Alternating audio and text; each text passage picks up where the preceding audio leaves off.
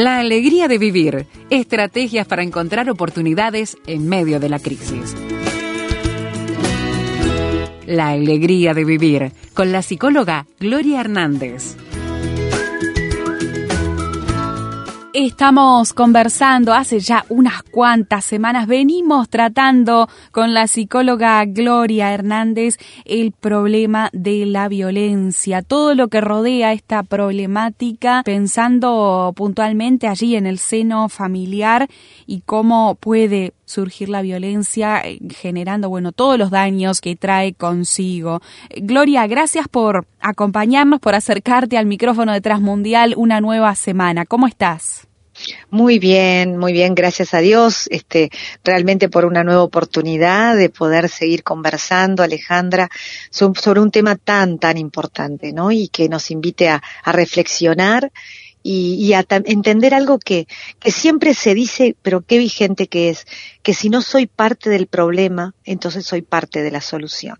Y que todos, de una manera u otra, en los lugares que estemos, podemos hacer y mucho en favor de ayudar a personas que viven maltrato y violencia, hombres y mujeres, porque también hombres son violentados y maltratados también, no es solo específico de la mujer, y desde nuestros lugares cuánto podemos hacer.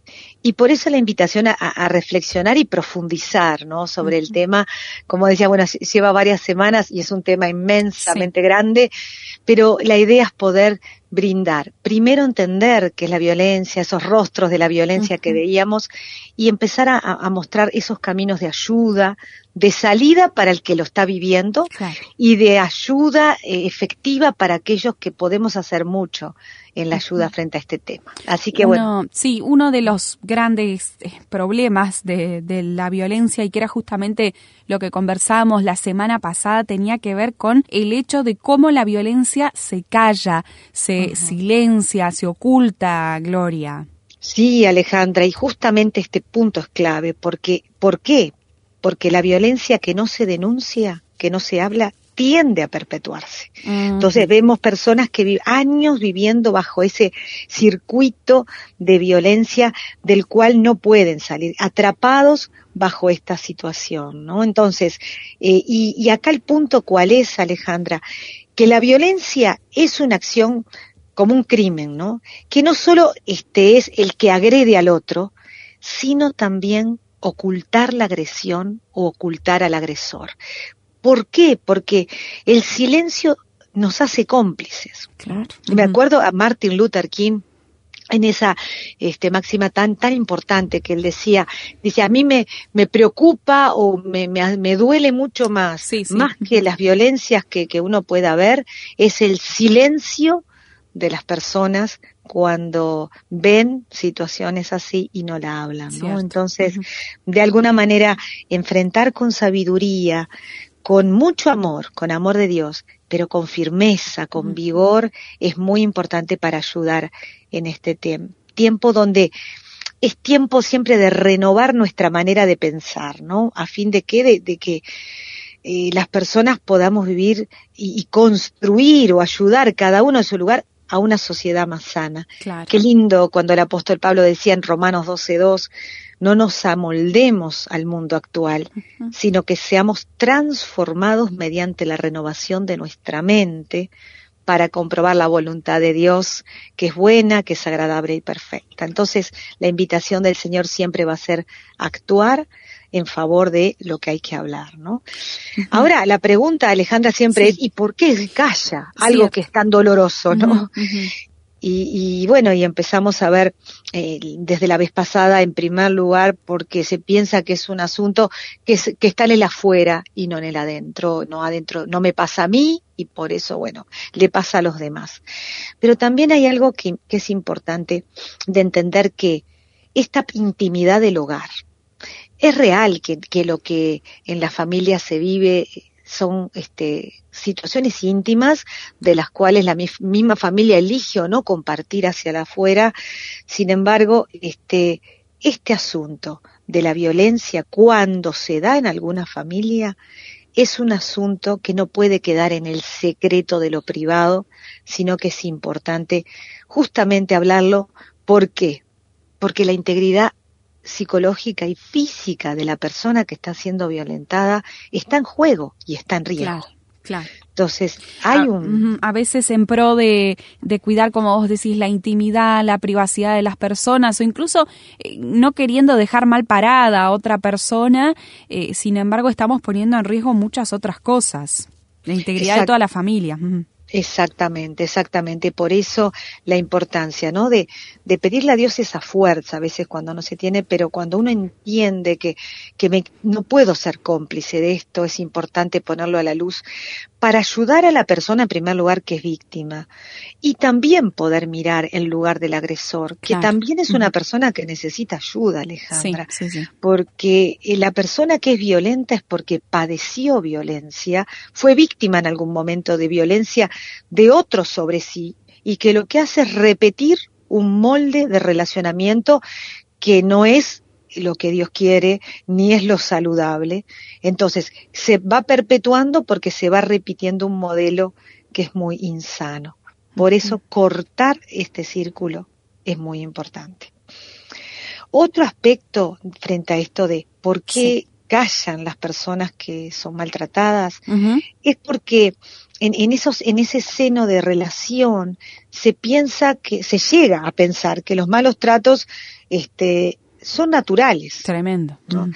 O sea, esta idea eh, irracional, ¿no? Que de alguna manera este, hace de que, bueno, es lo que siempre vi en casa, es lo natural. Esta es la forma de que si hay un conflicto, así se resuelve, ¿no? Claro.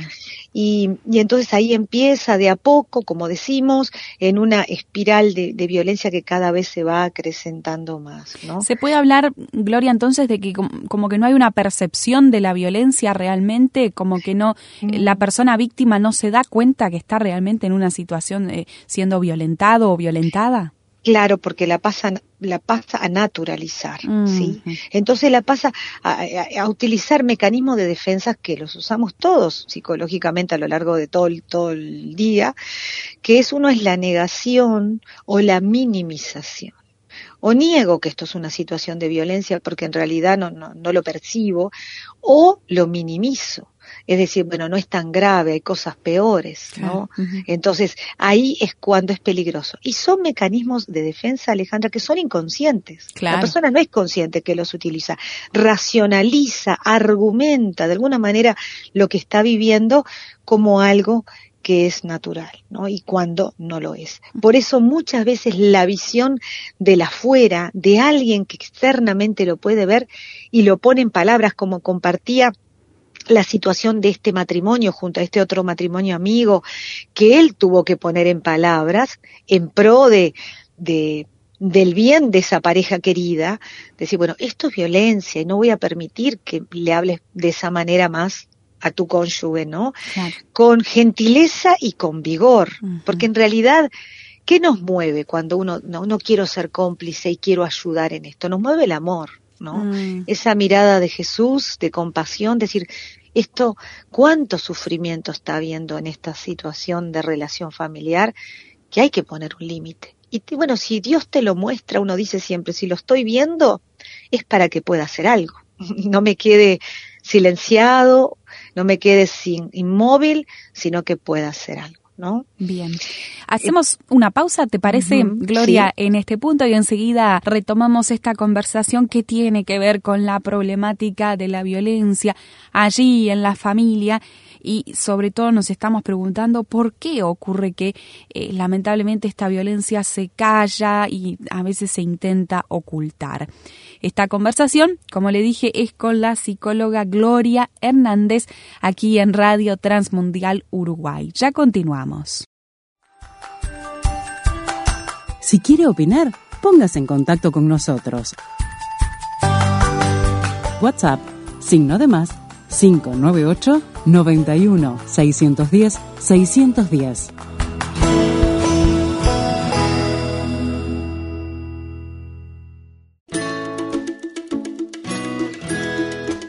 Estás escuchando La Alegría de Vivir, charlas de ánimo para encontrar oportunidades en medio de la crisis.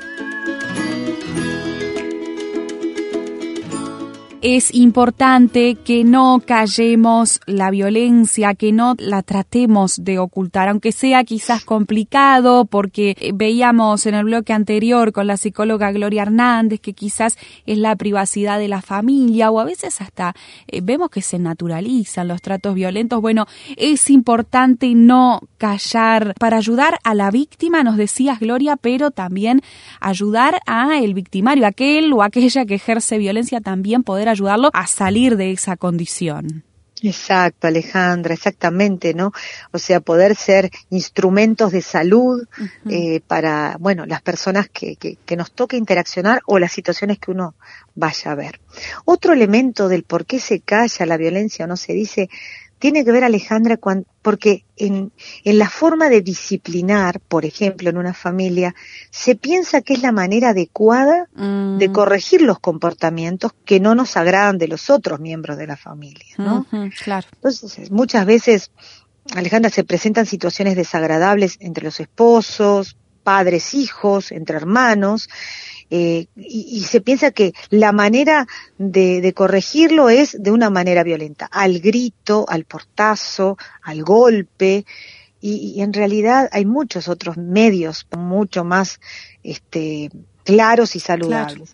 Apostar al diálogo, en primer lugar, es fundamental apostar a, la, a buscar una negociación que implica llegar a acuerdos para manejar las diferencias, para, bueno, eh, cuando hay un desacuerdo, bueno, hablemos qué nos está pasando, hablemoslo. Mm. Entonces, eso también es una pauta muy importante. Corregir con violencia no es corregir, sino que siempre va a ser dañar, va a ser lastimar y generar algo que es muy peligroso y muy insano para la relación.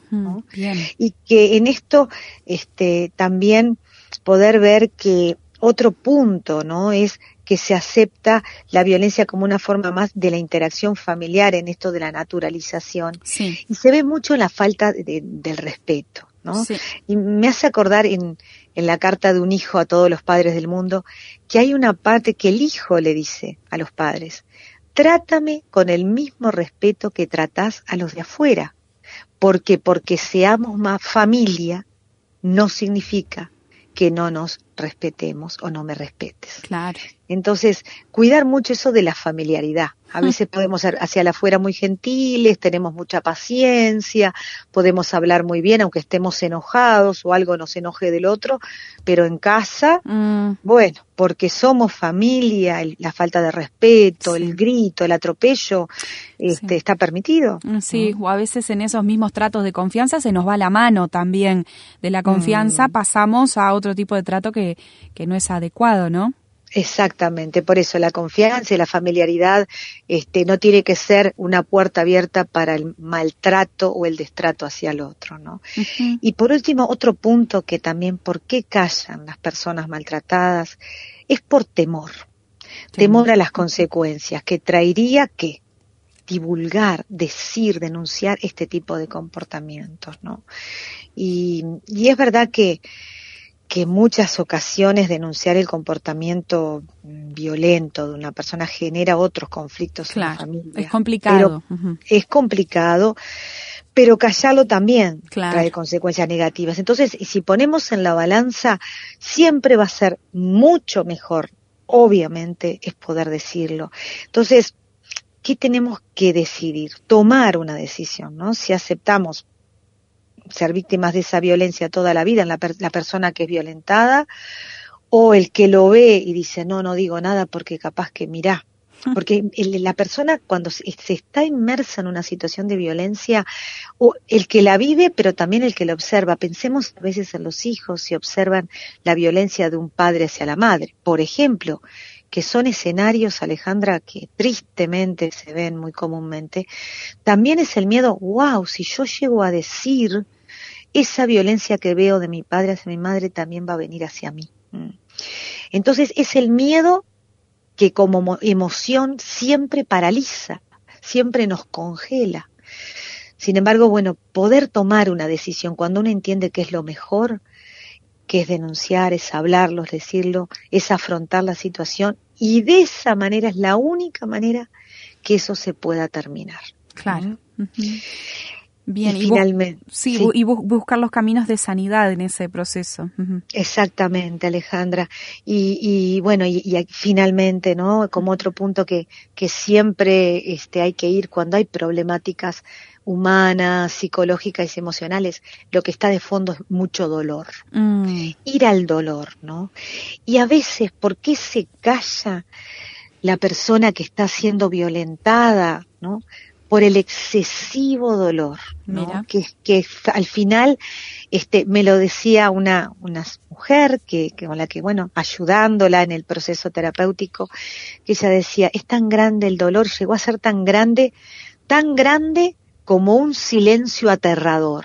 Yo estaba aterrada de solo poder eh, ponerlo en palabras, hablar y pedir ayuda, ¿no?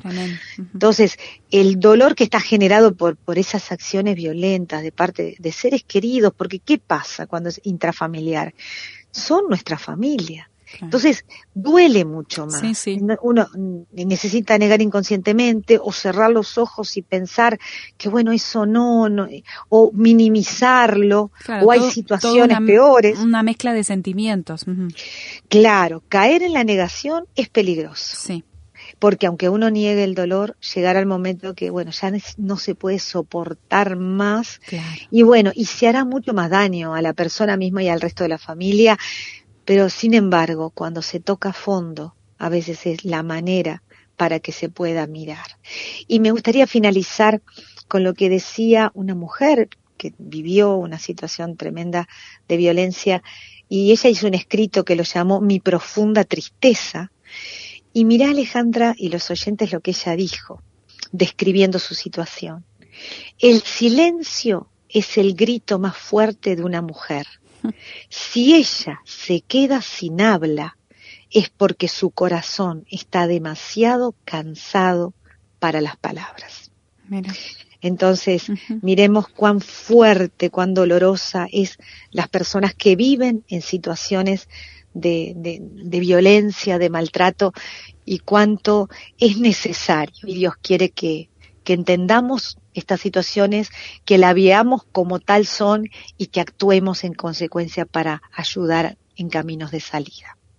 Bien, es necesario, entonces es necesario pensar en nuestras propias familias, eh, cómo nos estamos relacionando, aquellas cosas que quizás hay que cambiar o hay que mejorar y también, eh, como decíamos, para mirar a quienes nos rodean, amigos, personas cercanas, como aquel ejemplo de aquella pareja, Gloria, que tú nos dabas el programa pasado, mirando a quienes nos rodean para eh, poder ser de ayuda, poder tender una mano con esas dos claves. Es bien importante tenerlo presente. Nos decías dos palabras, gentileza y vigor también. Eh, cuando de combatir la violencia se trata, es bien importante tener esto presente para buscar en definitiva esa sanidad y ese tipo de relacionamiento que es el que, eh, que Dios pensó, ¿no? Para, para los humanos que Él creó y que tanto ama. Exactamente, Alejandra. Y así, así actúa Jesús, que es nuestro gran modelo. Él fue eh, con profundo amor, eh, con profunda gentileza siempre abordó y cuando hubo que también desde el amor con mucho vigor, porque la violencia no se contrarresta con violencia, la violencia se contrarresta con vigor movido por el amor. Y así es la manera. Muy bien, muchas gracias, eh, Gloria, por acercarnos a esta conversación, por ayudarnos a reflexionar en un tema que está tan presente, lamentablemente, en nuestras sociedades. Te esperamos la próxima semana, si Dios permite. Claro que sí, que Dios los bendiga en esta semana, a ti Alejandra, a todo el equipo de Radio Transmundial y a todos los oyentes que nos acompañan, nos siguen y apoyan estos programas.